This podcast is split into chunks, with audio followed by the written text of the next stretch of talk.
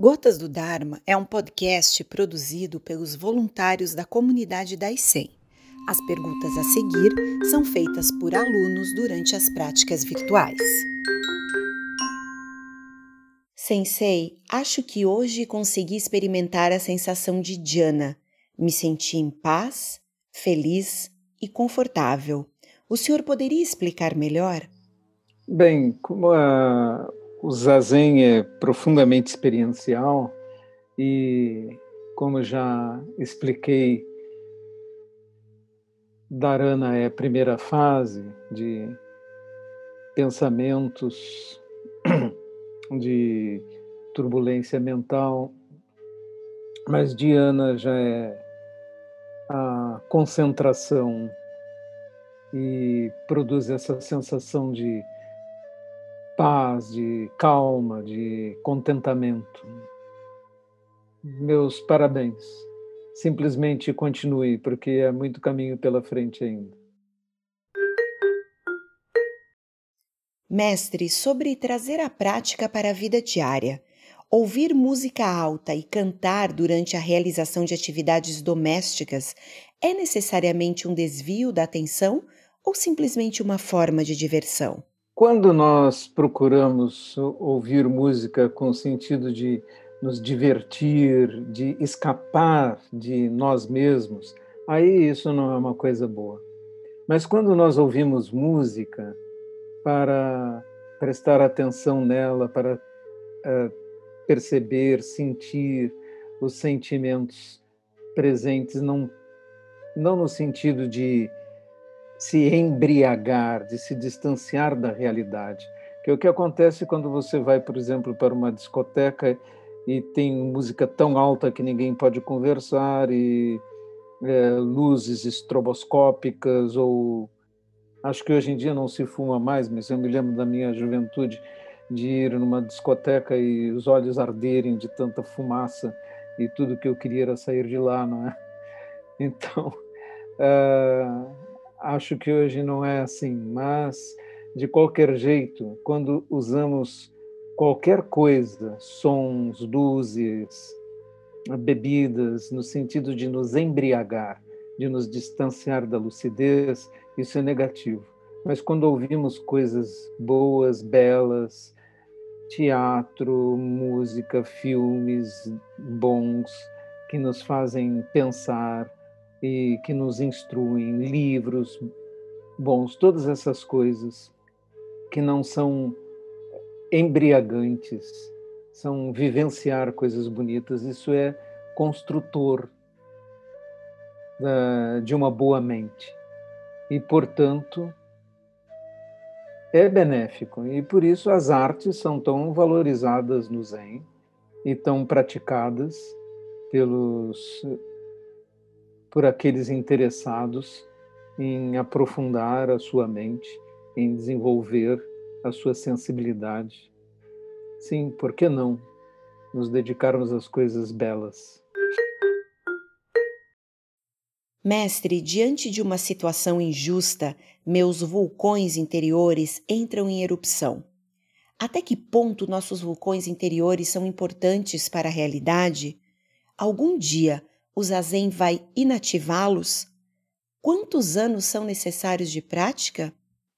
É, evidentemente, existem motivos para nos indignarmos e para nos é, perturbarmos com os acontecimentos da vida, não é? E ninguém está completamente isento de ser perturbado por acontecimentos exteriores e por injustiças. O que acontece é que nós devemos agir de maneira adequada e não sermos tomados por sentimentos que são perturbadores demais. Né? Aí eles vão nos causar ansiedade e vão tirar a nossa lucidez. Eu me lembro de uma passagem de um filme do, acho que Poderoso Chefão, em que Al Pacino diz para alguém dentro de um carro, aconselhando, creio que um filho, Não odeie seu inimigo, isso perturba seu julgamento. Essa é uma observação muito interessante. Né? Você não deve ser tomado pelos sentimentos para agir e para tomar decisões. Você tem que tomar as decisões com julgamentos corretos, claros, com estratégia correta, com maneira correta de provocar os resultados que você deseja, sem que os sentimentos o levem a agir impulsivamente. E esse era o conselho no caso. Um conselho no caso de um mafioso, né? Um grande personagem do, do filme. E a pergunta sobre algum dia o Zazen vai inativar para sempre esses vulcões? Talvez, isso vai depender muito da qualidade da sua prática. E quantos anos são necessários? Impossível dizer para cada pessoa, tudo é diferente. Há pessoas que rapidamente são influenciadas pela prática e há pessoas como eu que precisam de décadas para ter alguma influência da prática sobre sua vida.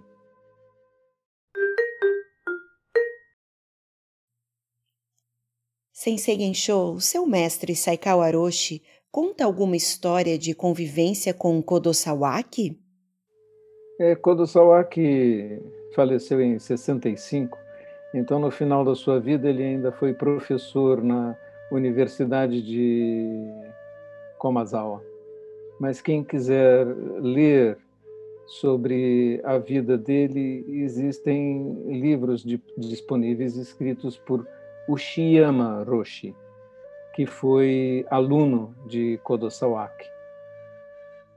E existem livros em português disponíveis e em espanhol também sobre esse sobre esse famoso personagem né, do século da primeira metade do século XX.